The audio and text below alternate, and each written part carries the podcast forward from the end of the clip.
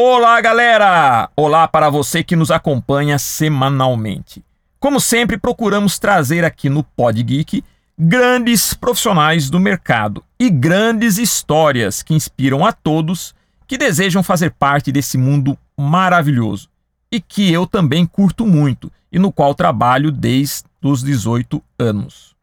Hoje vamos conversar com um grande mestre do quadrinho nacional, um grande mestre mesmo ele foi o cara que coordenou o núcleo de produção da Disney na editora Abril.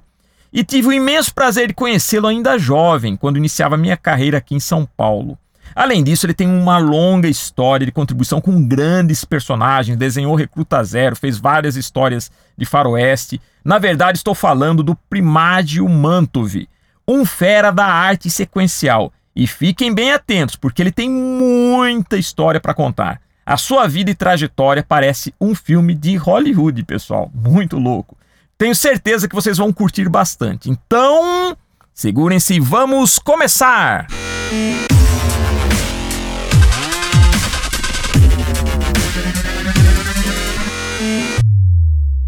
É, Mestre Primágio Mantov, antes de mais nada, quero lhe agradecer pela sua presença aqui no Pod Geek, para passar sua experiência para o nosso público. É uma honra imensa ter você aqui e conhecer, lógico, passar toda essa experiência, que a tua história, na verdade, a história da tua vida é, é, como se fosse um roteiro de Hollywood. Então você vai compartilhar isso hoje com o nosso pessoal. Muito obrigado, viu? Não tem de que, eu que agradeço a oportunidade. Seria um, um roteiro não de Hollywood, do cinema italiano, por favor. Sim, verdade, verdade. Hollywood é, já é. É, verdade. É... Então, conte-nos um pouco sobre seu começo de carreira, sua vinda ao Brasil e como entrou nesse mundo dos quadrinhos. Então, eu, eu, na verdade, eu vou recuar um pouco mais aos tempos meus de infância. Naquela época, eu tinha meus seis, sete anos, e meu irmão gostava muito de, de rabiscar, desenhar. Ele criava uns personagens que eram objetos de cozinha, com cara, com pernas. E eu, para imitar meu irmão, comecei a criar meus personagens também. Depois de um certo tempo, meu irmão não tinha aquela paixão que eu acabei descobrindo que eu tinha. Ele abandonou isso, partiu para outras coisas. E eu não consegui parar. Aí comecei a desenhar meus personagens, fazia revista em quadrinho, fazia os balões. Fazia Isso quando tudo. você estava na Itália Veja, ainda, né? Você estava na Itália. Isso na Itália, né? Eu vim para o Brasil com nove anos, mas eu estava já na escola, no primário, fui até terceira série primária na Itália ainda. Depois nós mudamos para o Brasil, depois eu entro nessa fase. Mas enfim, aí eu, eu adorava, adorava fazer meus desenhos, levava para a escola, vendia, tentava vender grampeava assim, grampeava. Naquela época não tinha nem grampeador. Mas, enfim, eu, ali eu, eu, descobri que eu gostava disso, mas, sobretudo, sobre cinema, que meus pais eram muito fãs de cinema. Minha mãe adorava cinema, minha, minha mãe era diferente. E ela, nossa, ela falava umas coisas do filme antigo, do Charlie Chaplin, do Tarzan, do John Wes Miller. Então, ela enchia a minha cabeça desse tipo de... Enchia, não, eu adorava ouvir ela. Né? E aí, toda vez que, tinha, que a gente podia ir no cinema. Por que, que a gente podia? Porque era 45 quando eu nasci, e quando eu tinha meus sete anos, era a base 1950, então a gente não tinha dinheiro. A Itália tinha, tinha, tinha se ferrado por causa da guerra. Estava se reconstruindo, né? Isso, dentro do possível, né? E aí meu pai gostava também muito de cinema, então a gente ia. Sempre que podia, era sempre à noite. Né? A sessão de cinema era à noite que a gente ia. Ia sempre com meus pais. E eu me lembro que eu adorava o que eu via, eu ficava apaixonado. Depois meu pai veio para o Brasil e no período em que ele já estava no Brasil, um ano antes da gente se mudar para o Brasil, em 1954, minha mãe continuou indo ao cinema comigo. Ela gostava do Gary Cooper, gostava do, do Alan Led. Então eu vi Os Brutos Também Amo, vi Matar ou Morrer. Então imagina você, um garoto de sete anos, uhum. sete, oito anos, vendo esse tipo de filme. Mas no, nos Brutos também amam ter o Joey, que é um menininho, eu era o Joey o tempo todo no filme. Eu me via ali, né? Mas eu me apaixonei perdidamente por cinema. Eu ficava encantado de ver aquela coisa e queria entender que é, como é que era aquilo. Eu ia no lixo catar, no lixo de cinema, tinha aquelas tiras de, de, de celuloide Isso. que eles jogavam fora, né? Que às vezes dava um problema de enroscar, eles eram obrigados a cortar um pedaço. Exato. E eu botava na contraluz e ficava interpretando as falas. Como Cinema Paradiso, né? Porque... né? né? Primagem, como no cinema. Isso, eu ia citar isso. Quando eu vi Cinema Paradiso, eu falei, puta, esse filme é minha, minha biografia, pô, igualzinho. Caixa de é. sapato, eu fazia um projetor com caixa de sapato. Aquelas coisas de criança, né? Que naquela época a criança criava seus brinquedos. Uhum, então foi aí que comecei a minha paixão. Aí quando eu vim para o Brasil, a primeira coisa que eu fiz foi descobrir onde tinha cinema e descobrir onde tinha banca de jornais. Aí fui, procurei banco de jornais, recomecei uma coleção com as revistas do Disney. Então achei o Pato Donald, no número 147 da editora Abril, e daí comecei. Toda terça-feira tinha Pato Donald na banca, eu ia lá comprar, que era semanal. E, por, eh, paralelamente, eu comecei a frequentar os cinemas. Eu tinha feito um curso de português de um ano, então, em, em, em, 40, em 55, eu já estava mais ou menos, já estava na escola novamente. Eu larguei a escola na Itália no terceiro primário e no Brasil eu peguei no terceiro primário brasileiro. Eu consegui acompanhar, né? Depois fui até o final do ginásio e nunca repeti porque eu odiava estudar. Então eu queria desenhar. é impressionante, né? Você falando isso, eu lembro da, da, da, minha infância também, como tem paralelos, né? Que a gente que gosta é. de quadrinhos, essas coisas. É. é. E não é, e tinha aula de canto orfeônico, aula de, de tinha aula de desenho também, mas tinha, uhum. tinha francês, tinha latim. Eu falava, para que, que eu estou aprendendo isso? Sabe? Não tem nada a ver. O que eu quero é desenhar, né? O que eu quero é desenhar. Isso. Aí, na hora que tinha uma prova de desenho, eles mandavam fazer um desenho geométrico, eu fazia um bonequinho em cima do geométrico.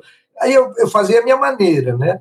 Eu sei que eu estudei até o final do ginásio, até o final. Quando acabou o quarto ginasial, na minha época era ginasial que chamava, aí meu pai falou assim: agora, o que você vai fazer? Eu falei: ah, pai, eu não quero estudar mais eu quero, eu quero desenhar, quero estudar desenho, mas eu não estava com intenção de seguir desenho de quadrinhos, porque eu achava que eu não ia ter saco de fazer aquele monte de quadrinhos. Uhum. Aí eu entrei num curso de propaganda, é, é, publicidade e propaganda, Instituto Técnico Oberg, que faliu tem pouco tempo. Nossa, essa, essa escola era tradicional no Rio de Janeiro, né? É. Aí fez o curso de um ano, era uma aula por semana, Aí teve umas aulas eu faltava para assistir o Zorro Capa Espada, que passava segunda-feira na TV. Aí eu fui, fiz o curso completo, eu tenho tudo desenhado até hoje, eu tenho o álbum que eu os desenhos, né? E quando acabei o curso, aí o professor falou: quer vir dar aula aqui? Ele se impressionou com o meu trabalho, modéstia à parte, eu fiz um trabalho bom. Eu falei: não, não, não quero, não, eu quero trabalhar numa empresa, quero fazer cartazes, quero fazer anúncios, e minha proposta era essa. Eu falei, não, não quero dar aula, não. Caí fora. Aí comecei a procurar emprego. Com o diploma na mão, eu achei que ia abrir portas. Né? Falei, pô, peguei o diploma, uhum. e botei, enrolei, botei debaixo do braço saí à luta. Mas aí, no primeiro dia, procurei emprego, não achei nada, ninguém, ah, não, não tem vaga e tudo mais. Até que fui parar onde? Numa editora, editora Ebal, que não era o que eu queria, mas falei, bom, vamos lá, né? Aí fui na Ebal. A Ebal era a grande editora de quadrinhos da época, né? É. Aí chegou na Ebal, aí, se não me engano, que me atendeu deve ter sido o próprio proprietário, Adolfo Wise. Eu acho que era assim, porque era um velhinho e tudo mais, não podia ser, só podia ser. Aí ele viu, eu tinha feito uma revista em quadrinho de um coelho chamado Brad Rabbit, um coelho assim, tinha feito a capa, o miolo, ele veio para ele ver. Aí ele falou assim: em primeiro lugar, você copiou isso? falei, não, não, não copiei. não, porque nunca copie na sua vida. É melhor desenhar mal sem copiar do que copiar e desenhar melhor. Me deu uma dura, né? Aí eu falei, pô, mas todo mundo começa copiando. Pô. Depois eu descobri isso quando fui para a Rio Gráfica, mas aí eu vou te contar uhum. já. Aí ele falou para mim, olha, no momento o que eu posso te dar é uma, as palavras dele, uma contribuição semanal para você pegar o ônibus contribuição semanal para condução, como se diz no Rio, uhum. né? Condução é ônibus. Eu falei, porra, o cara não ia me contratar. Aí eu fui para casa, cabisbaixo, né? Eu, fui na, eu trabalhava numa loja de peças que meu pai montou na época que veio para o Brasil, com meu irmão. Aí cheguei assim com a cara de tacho, eu falei, pô, mano, é... Falei, pô, mano, calma aí, você é o primeiro emprego, você já está desistindo? falei, não, não é questão disso. Vai em frente, cara, vai em frente. Aí fui noutra editora, que era uma editora que publicava filmes franceses, e aí fui lá falar com o cara, na Praça Sans Pena. Aí fui lá, o cara me atendeu, falou, olha, aqui a gente não, não, não faz desenho de quadrinho e tudo, a gente tem essas revistas, aquele Foto Aventura, que era tudo extraído dos, dos filmes, né? Pegava uma película e transformava em quadrinho, botava um balãozinho. Fizeram várias revistas desse tipo. Eu colecionava tudo, né? E aí eu fui lá e ele falou, olha, eu vou te dar um conselho vai na Rio Gráfico que lá eles estão pegando jovens para começar a trabalhar em desenho. Fala com, com Antônio Terrezo, procura por ele. Aí fui lá, falei, ah, vamos lá, né? Aí eu fui lá e pedi para falar com o tal do Antônio Terrezo. Todo mundo conhecia ele como Tuneca, ninguém sabia que era Antônio Terrezo. Ah, o Tuneca, tá bom. Aí o Tuneca veio, ah, o que, que é que você quer? Eu expliquei para ele que eu queria começar na área de desenho. Aí ele me levou para o chefe do setor de desenho, me largou lá e o chefe do setor de desenho começou a falar comigo. Era um português, Armando Madeira.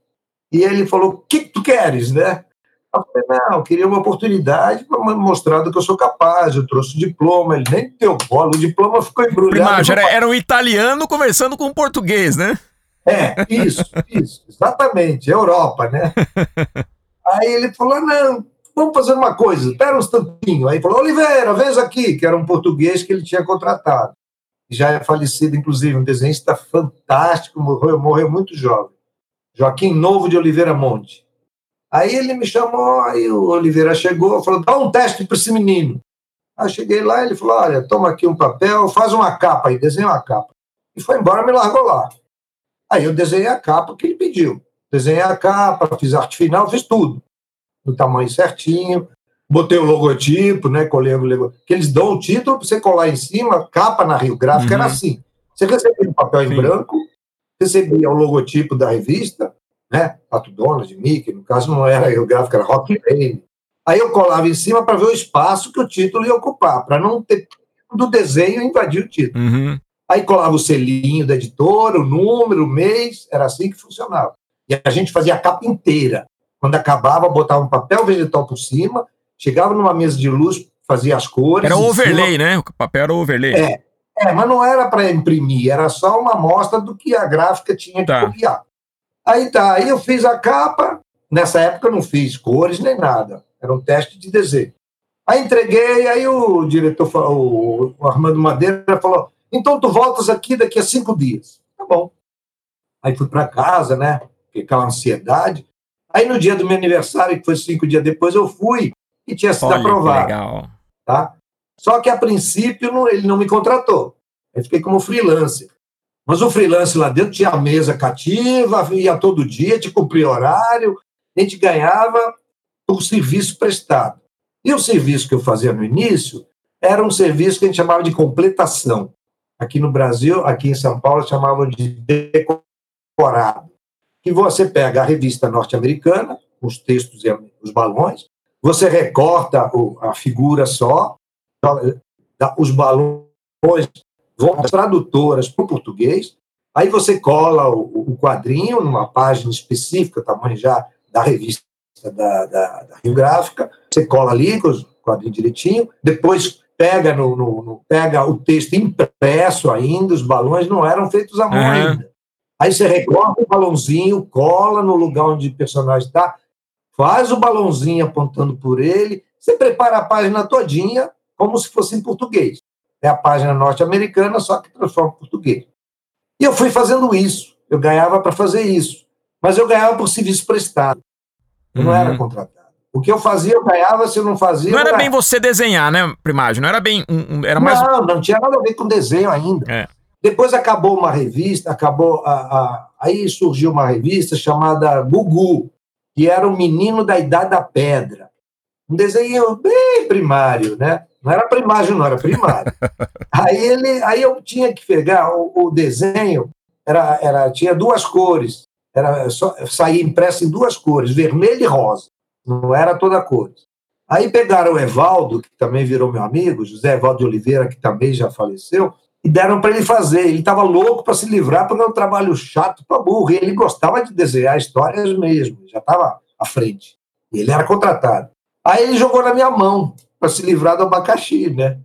Aí eu passei a fazer. E ficar na mesa de luz o dia inteiro, botava na mesa de luz o desenho e pintava o personagem, aquele trabalho chato para burro. Graças ao bom Deus, a revista não durou nada, acabou logo. Aí eu voltei a fazer meus trabalhos completação, fazia algumas capas, mas muito pouco. Eu fui fazendo. Mas a minha grande vantagem, o que eu queria, Magno, queria uma chance de trabalhar numa redação de quadrinhos e ver os outros desenhistas. Sim. Eu trabalhava com Gutenberg Monteiro, o Juarez Odilon, Valmir Amaral de Oliveira, que virou meu grande mestre. E aí eu fazia uma coisa qualquer e chegava ao seu é o Gutenberg, que é o filho do seu Ele era mineiro, né? Falava, seu Guti. Ele falava, senhor! Ele falava, né? Vê aí. Ah, tá bom. Aí mostrava para o Juarez, ah, tá bom. Eu falei, como tá bom? Como tá bom? Eu nunca... Você era, você, você era o moleque da turma, então, Primágio? É, eu tinha 19 anos, né? Uhum. Era, eu diria, eu era mais novo, mas era, eu sempre fui muito brincalhão, eu, sabe, criei amizade muito rapidamente, tenho uma facilidade muito grande de criar amigos, né?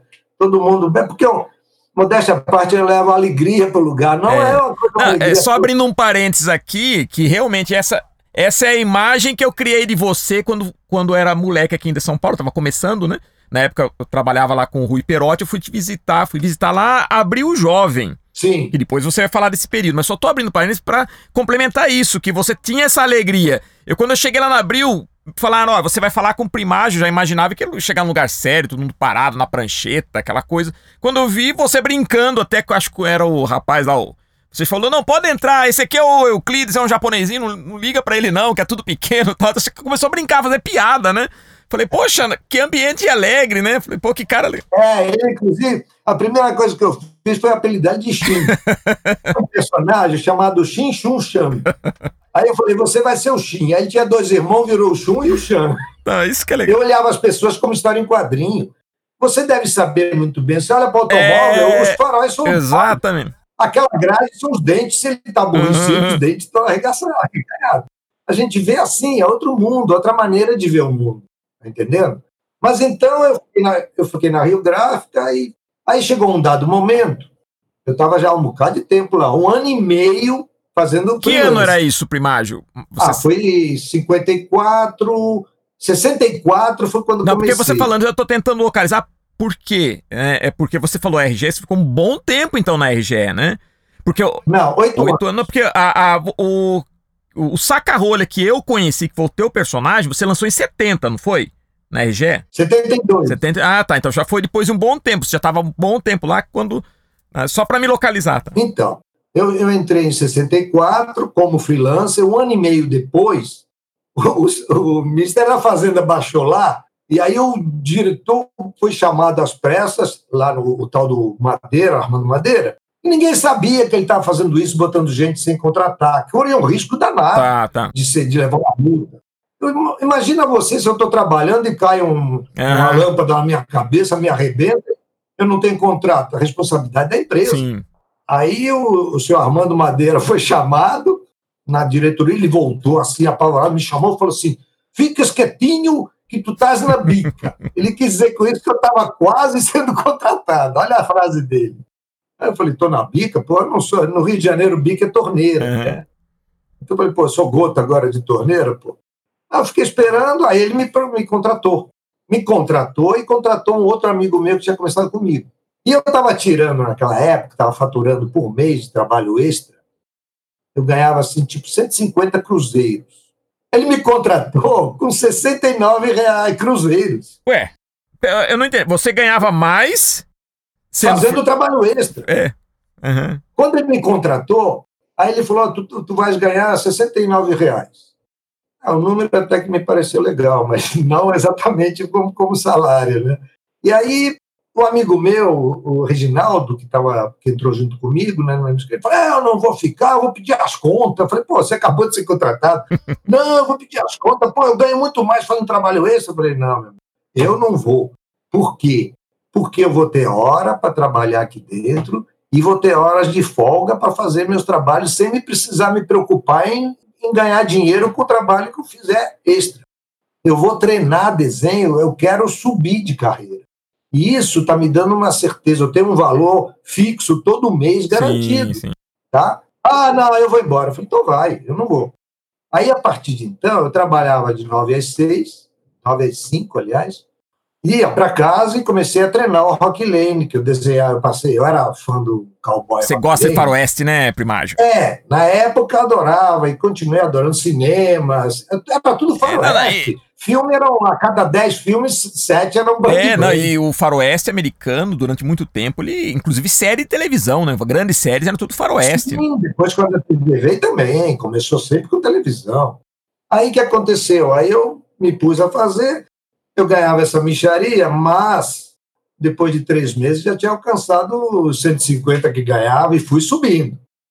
O Valmir me dando umas dicas, né? Aqui o que acontecia? Voltando é. um pouco.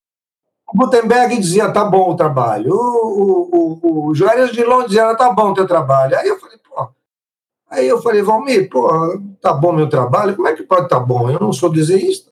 A Valmir falou, olha, não pede, não pede para eles analisarem o teu trabalho. Mostra para mim, tá? Mostra para mim, eles não estão afim de perder tempo contigo, tá? Então você mostra para mim que eu te explico. E aí eu comecei a mostrar para ele. Faz o desenho a lápis fazia o desenho a lápis, levava para ele. Isso aqui tá uma merda, não sei o que, começava a me dar uma dura. Falei, pô, Valmir, peraí, o que, que é? Não, isso aí não tá bom, não. Muda isso aqui. O que, que é isso aqui? Não, poeirinha. Que poeirinha? O quê, rapaz? Me dando umas duras pesadas. Eu achava ótimo isso. Eu ia lá para a prancheta, ia lá para a prancheta, não. Ia para casa à noite, ia corrigir. Chegava lá, mostrava. Agora tá bom. Agora passa tinta. Faz a arte final. Tá bom.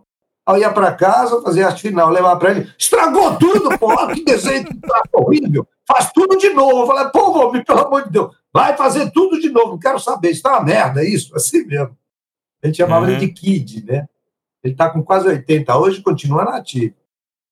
Ele desenha Nós de temos maneira... que fazer também uma entrevista com ele, né, Primágio? É, ah, a, a, a, a, proposta nossa no, do Podgeek é conectar desde essa geração pioneira, os grandes, até a nova geração. Ele vem, ele vem muito a São Paulo quando tem eventos, convidam ele, ele vem. E ele, eu, eu, eu, descrevo o Valmir assim, ele se mata de rir quando, ele, quando eu falo isso. Né?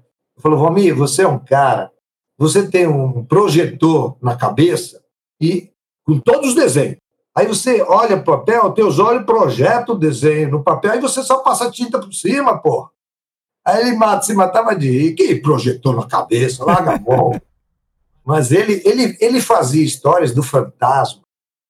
Ele esboçava lápis, o fantasma, né? Fazia aquele uhum. estudo todo, aquela do, dos olhos, da boca.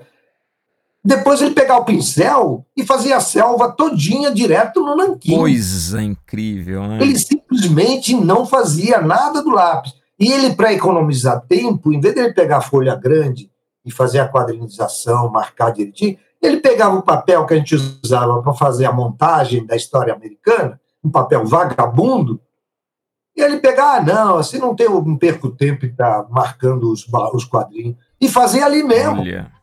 Mas o cara, meu Deus, aí ele, quando vem nos eventos, você cai de costas, o cara, ah, desenha aí, que, que personagem você quer? Ah, desenha o Cavaleiro Negro. Ele pega o pincel, o lápis preto, né, e já vai direto na tinta.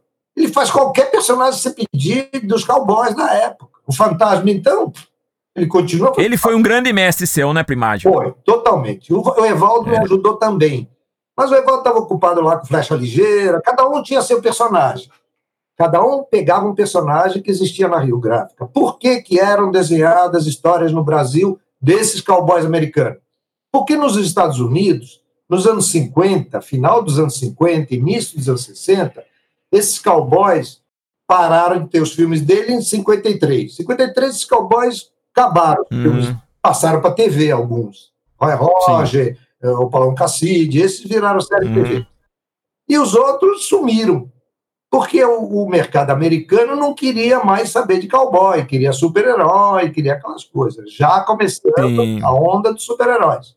Ou então histórias policiais, 007. Sim, sim, sim. 007 é de 62, o primeiro. É. E você desenhou, né? Você desenhou o 007, né? Nem capa. Só capa. Isso. Deixa eu chegar lá.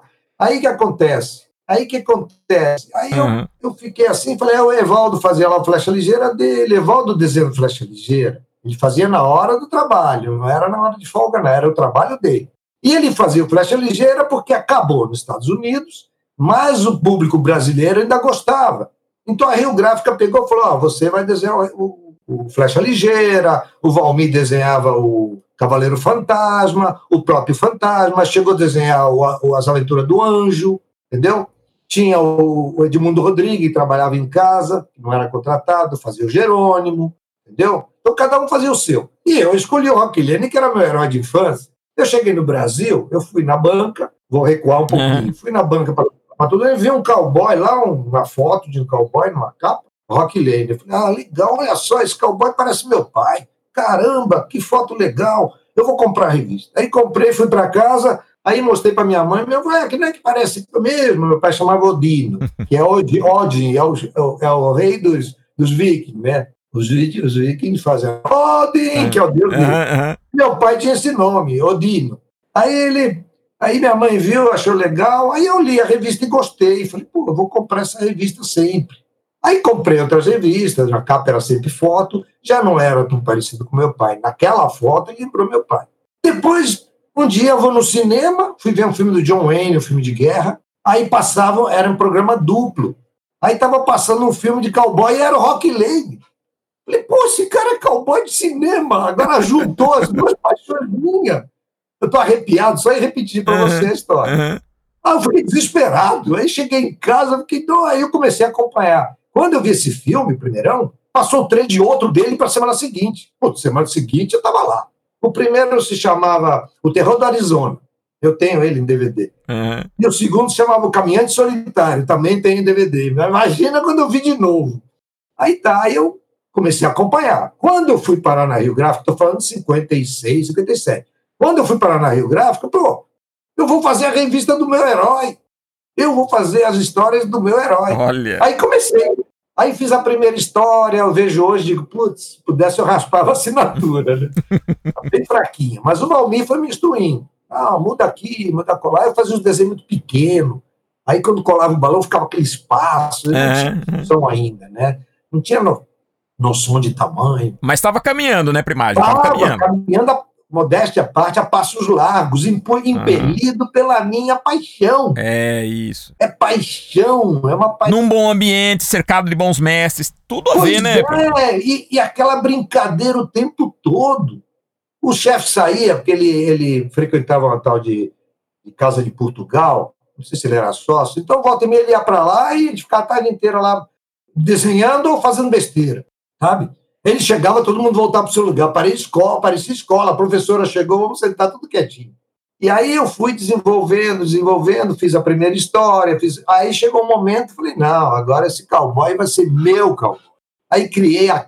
ele usa sempre uma camisa, camisa listrada, sempre. Uhum. Porque todos os cowboys do cinema da época, esses classe B, Roy Roger, Gene Alto, Bill Elliott, Johnny McBrown, eles todos usavam sempre a mesma roupa.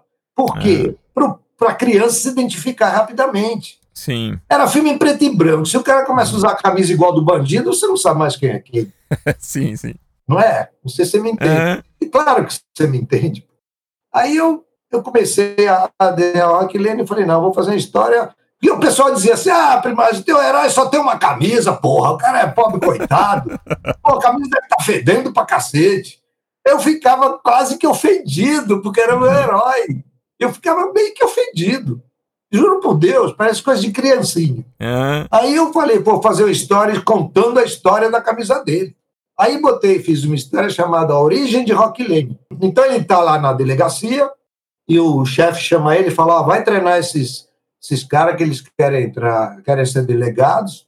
Então você vai treinar esses caras para se tornarem delegados federais, como você, né? Defender a justiça do Velho Oeste, aquela coisa toda. Aí ele, aí ele conversa com os caras, né, explica para eles como é que deve atirar e tudo mais. E um deles fala assim: oh, senhor Rock, é, essa camisa é sempre a mesma? Era a pergunta que me faziam, né? Uhum. Aí ele ri e fala assim: não, é uma de várias que eu tenho, todas iguais.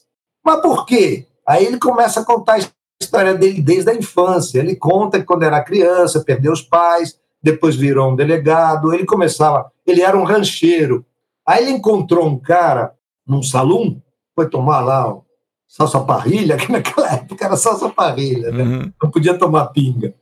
Os outros é uísque, né? Uhum. Aí ele chega lá e encontrou um, cara com a camisa listrada, que era um delegado federal. E aí eu usei a cara do, do, do, do ator que fazia o Homem de Virgínia, que eu era muito fã, né? O James Drury. Eu falei, puta, eu vou usar a cara dele, assim eu tô juntando meu herói com o meu outro herói da TV. Eu trabalhava assim. Eu tentava amarrar as coisas para eu trabalhar com prazer. Uhum. Aí eu fiz, aí o, o, o cara, o, o, um bebum lá, bateu no Rock Lane, ele era um rapazinho, deu um empurrão, sei lá como é que foi, E aí o, o delegado federal de Camisa Estrada entrou na briga e separou, né? Falou, não, não sei o que, não sei o que lá. Aí ele, ele falou assim, olha, você não quer ser delegado federal também? Ele falou, não, não sei o quê. Ah, sai com a gente numa perseguição dos bandidos, que quem sabe você consegue virar um delegado federal. Ele falou, ah, então eu vou. Aí vai junto. Tu aí no meio do caminho, os bandidos armam uma, uma, uma, uma cilada e o amigo dele de camisa listrada leva um tiro e cai no chão. Aí o Rock Lane vai lá, né, fala, nossa, você tá bem? Nem lembro o nome que eu botei nele, do, nesse outro cara. Uhum. Não lembro. Depois eu lembro. Aí ele fala assim: Nossa, você está ferido? Ele fala: Não, eu sei que não vou sobreviver, mas olha, quando você encontrar os bandidos, eu sei que vocês vão conseguir encontrar. Eu quero que eles sintam minha presença. Aí o Roquelene tira a camisa e veste a camisa listrada, com a camisa muito marcante. Olha que legal. Aí ele pega e vai atrás do bandido. Quando ele encontra o bandido que matou o outro, matou. Que solução bacana, né? Pra é, explicar a camisa. O cara olhou e falou assim: Como assim? Eu te matei? Como é que você tá aqui? Aí ele mete uma bala no cara, né? Prende o cara.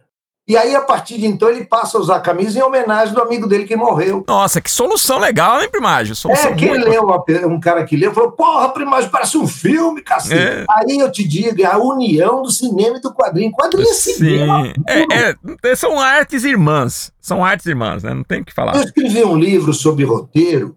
Eu digo que o, o desenhista de quadrinho que escreve suas histórias, ele é o produtor, o diretor, é, é. Ele é tudo. O Alex é... Raymond falava isso, né? O Alex Raymond falava isso, né? Ah, ele falava isso? Falava isso. O Alex Raymond falava que o desenhista de, de, de quadrinhos é um artista completo, porque ele era tudo isso, né? tudo, as angulações, é. sabe? O ponto, de, o ponto de luz, o Valmir me explicou, tá vendo? A luz vem daqui, então o brilho tem que estar tá aqui, não pode ter brilho dos dois lados, senão não sei o quê. O traço uhum. tem que ser fino em cima e grosso embaixo para dar para destacar, para dar sombra debaixo do é, É uma é coisa é... de louco.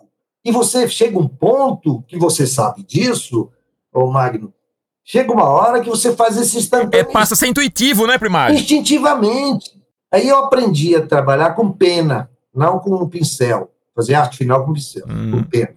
A peninha azul, a pena Gilô azul, que era muito famosa, ela é, tem uma elasticidade que você faz o traço, parece traço a pincel. É, é, é fantástico, eu sei. É lindo, Aí eu me apaixonei por essa, por essa peninha.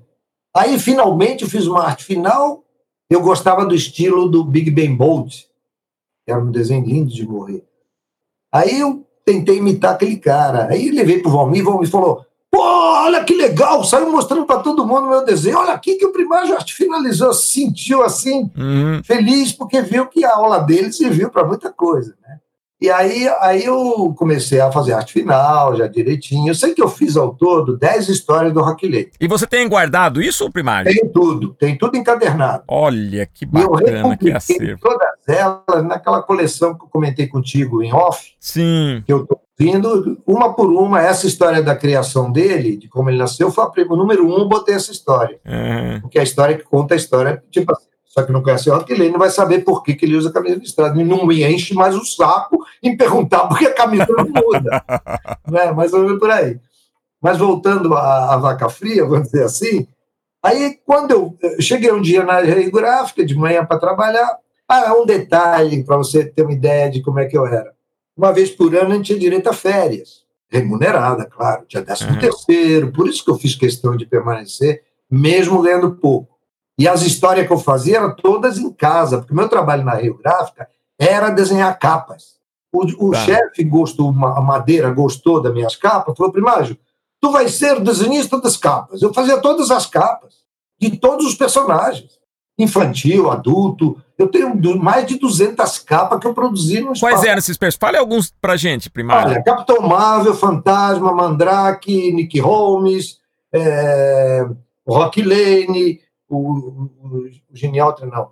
O Aquilene, o, o Flecha Ligeira, o Dom Chicote. Nossa, muito material, hein, Primagem? Muito material, hein? Então, e o bacana, o Magno, o mais legal é que eu fazia uma capa do Ferdinando, que era um desenho infantil, do, uhum. do, dos personagens infantis, do Recruta Zero, e fazia também dos sérios. Eu, eu, eu aprendi a fazer os personagens de qualquer. A ser versátil, né? Ser um artista isso, versátil, né? Isso, isso. E não me doía nada não doía nada. Aí cheguei um dia na Rio Gráfica, só fazia as capas. Tinha que fazer tudo, como eu expliquei lá no início. Uhum. Coloria, aí chegava para o chefe, o chefe aprovado. Uma vez lá ele recusou uma capa, ah, não gostei dessa capa, que ele queria mostrar que também eu podia errar também. Aí ele recusou a capa e eu fiz de novo, fiz o cenário novamente, ele aprovou. Coisa desse tipo. Então tem todas as capas no álbum aqui. Não, é que eu ia até falar para você, né, que nessa trajetória, é, você falou de, de, dessa variação de estilo, porque na minha visão, o teu trabalho autoral na Rio Gráfica foi o saca-rolha, assim, porque era o seu personagem, não é isso? Então. Apesar de você ter feito o Rock Lane, mas você não criou, você, é, lógico, contribuiu isso, tudo, mas, mas seu, seu mesmo foi o saca-rolha. Sim, e, sim, sim, sim. E eu, eu chego vou... lá, tá. eu chego lá. O que acontece? A gente fazendo as capas e até as histórias, eu fazia a história do Rock Lane, botava lá argumento e desejo de primagem. Uhum. Na capa, a mesma coisa. O Evaldo fazia flecha ligeira, botava argumento e desenho de Evaldo. Ninguém reclamava porque a revista dos Estados Unidos tinha acabado. Uhum, sim, sim. Aí, sim. quando cheguei na Rio Gráfica, certo dia, o Valmir falou assim para mim: Ah, o Rock Lane acabou, viu? Falei, ah, tu tá brincando. Acabou, a revista acabou. Acabou um monte de revista. Só sobrou o Cavaleiro Negro. Falei, ah, tu tá brincando comigo? Não, não, acabou mesmo. Falei, puta, morreu um amigo meu de infância, né? Uhum. Ainda bem que meu pai estava vivo ainda. Né? aí, eu, aí eu falei, puta, o que, que eu vou fazer agora, meu Deus? Aí a, a, diretoria me chamou e falou assim, olha, é o seguinte, nós lançamos a revista Topodídio, Topodídio, que era, era um, um personagem italiano, ratinho, italiano, né? Italiano, italiano. Aí falou assim, olha, você quer desenhar a história do, do Topodídio, que vem pouca coisa, lá fora acabou rápido e a gente quer continuar porque está indo bem. Eu não gostava de. de, de... O Topodídio era desenhado por um cara, era um argentino, um desenho lindo de morrer. Eu falei, porra, não vou conseguir fazer um desenho parecido com o dele, até porque eu estava preocupado, eu fazia o Rock Lane, puta, eu vou passar para Topodídio. Uhum. Pô, eu falei, caramba, eu... ah, não, mas era o que tinha que fazer. Não, tu, vai, tu vais fazer o Topodídio. Só que o diretor quer que você faça os clássicos da literatura infantil com o Topodídio. Hum. Putz, como é que eu adapta? Aí eu falei, eu fiz o Lobo Mal e os Três Ratinhos. E um dos ratinhos era o Topodídio. O, o Rato de Botas, que era o. que legal. Eu fui fazendo, fui adaptando. O Ratinho Feio. Sim, sim. Que era, era, era uma, uma família de, camu, de, de coelhos e ele foi parar na família, então ele era feio porque não era coelho. Pô, que legal, que legal. A história original era um pato e, e, e, e, os outros eram cisnes, né? Então fui adaptando. Mas eu fazia aquelas histórias assim, sem muita vontade. Cheguei a fazer um, um conto escrito e botei uma, uma ilustração naquele estilo do cara. Aí fui fazendo, fiz meia dúzia de histórias. Fazia passatempo dentro da história, botava uma página de passatempo, joguinhos mas eu fazia isso para poder encher palho, para não ter que fazer história muito longa. Sim. Era jogada minha e também era para um público muito infantil. Uhum, uhum. Então, ter isso. Sabe? Uma página para os leitores mandarem desenho de opogígio para a gente publicar. Não era o mesmo público que lia. Às vezes até podia coincidir, mas não era aquele público que lia os faroeste, por exemplo, que eu acho que era um público mais não, juvenil. Nenhum. Era outra faixa etária. É, é. Aí, graças ao bom Deus, o Topodígio acabou. Não, quer dizer, é, é, diferente do, do, do, do Rock Lane, que, que, você realmente perdeu um amigo, do Pogígio, para você, você até se sentiu aliviado, de certa forma, né? Pois é, Magno, né? Eu, eu, isso eu deixei de dizer lá atrás, vou dizer agora. Quando eu entrava de férias, eu estava lá todo dia. E o pessoal dizia, porra, você não está de férias? Eu sei, mas eu vou fazer o quê? Ficar na minha casa? Vou fazer o quê na minha casa? Entende? Meu mundo está aqui, eu queria dizer. Vocês são meus irmãos. Uhum. Então o pessoal fala, esse cara é biruta. Pô. Aí eu comecei a descobrir, Magno, que nem todos têm essa paixão que eu tenho pelo que eu faço. Olha. É minha vida. É a minha vida, é o meu ser. É, é. Eu sei o que é isso, primário. Eu sei que você sabe. Nós tivemos um papo em off no outro dia, que eu fui dormir mais tarde por causa disso. Desculpa estragar sua noite de sono, viu? Não, não estragou nada. Eu me alimentei com o nosso papo. Vice-versa, viu, Primágio? Vice-versa. É, então. Mas então, aí eu. Não, não, e, e para mim é, é, interessante, só abrindo mais um parênteses, né? Para mim é interessante falar isso porque você foi uma referência para mim. O teu personagem Sacarrolha que eu estou louco que você chegue nessa história. Para quem está nos ouvindo, não a nova geração, o pessoal mais velho sabe quem é, mas a nova geração, né, que está nos ouvindo, Sacarrolha foi um personagem, era um palhaço, um personagem lindíssimo, passava num circo, é uma coisa. E pra época, para mim, é... tempos depois, hoje está conversando com o Primágio, eu tive coleções do Sacarrolha, depois ele foi para Abril, então, para mim é assim ver você falar da tua carreira e chegar no processo de criação é para mim é maravilhoso, né? Está, ali, está me alimentando e alimentando quem está nos ouvindo agora também. E está me alimentando também, porque eu adoro, é, eu, como eu sou apaixonado por isso e gosto muito de fazer com as pessoas que estão pensando o mesmo que fizeram comigo. É, exato, exato. O Almir fez comigo, eu fiz contigo quando você foi na Editora Abril. Exato. Não fiz nada além disso. O Valmir dispunha do tempo dele para parar de fazer o que fazia para me explicar. Isso é uma coisa maravilhosa. E hoje essa sua história, que vai estar é, gravada permanentemente aqui no Pod Geek, vai estar inspirando outros. Quantas é. gerações sim, estão escutando sim. hoje a tua Olha, história? Teve um momento, aconteceu uma coisa na minha vida, logo no início, quando eu fui registrado, eu fui registrado como assistente de arte. Tá? Quando eu desenhava as capas, eu tinha o cargo de assistente de arte. Eu não era nada além disso, não era um desenhista. E quem, quem passava desenhista tinha um salário melhor. E o chefe não me passava desenhista porque ele não queria gastar o dinheiro da empresa. Então, certo dia, eu tinha ouvido muito bom, ainda tenho, graças a Deus. Eu sentava lá no fim da fila, eu tenho todas as fotos da Rio Gráfico, se um dia você precisar, conta comigo. Não, eu vou querer. Eu publiquei todas Nós elas. vamos fazer documentários sobre isso. Pessoal, o papo com o Primágio tá muito, muito, muito legal, mas vamos ter que fazer uma pausa aqui, porque nós temos uma verdadeira saga para contar, né? Então nós vamos interromper essa primeira parte e retornaremos na próxima semana com a continuação desse papo desse grande herói da HQ Nacional. E aqui vai a nossa mensagem de sempre no Pod Geek. Seja você também um herói. Seja um herói, pessoal. Até a próxima!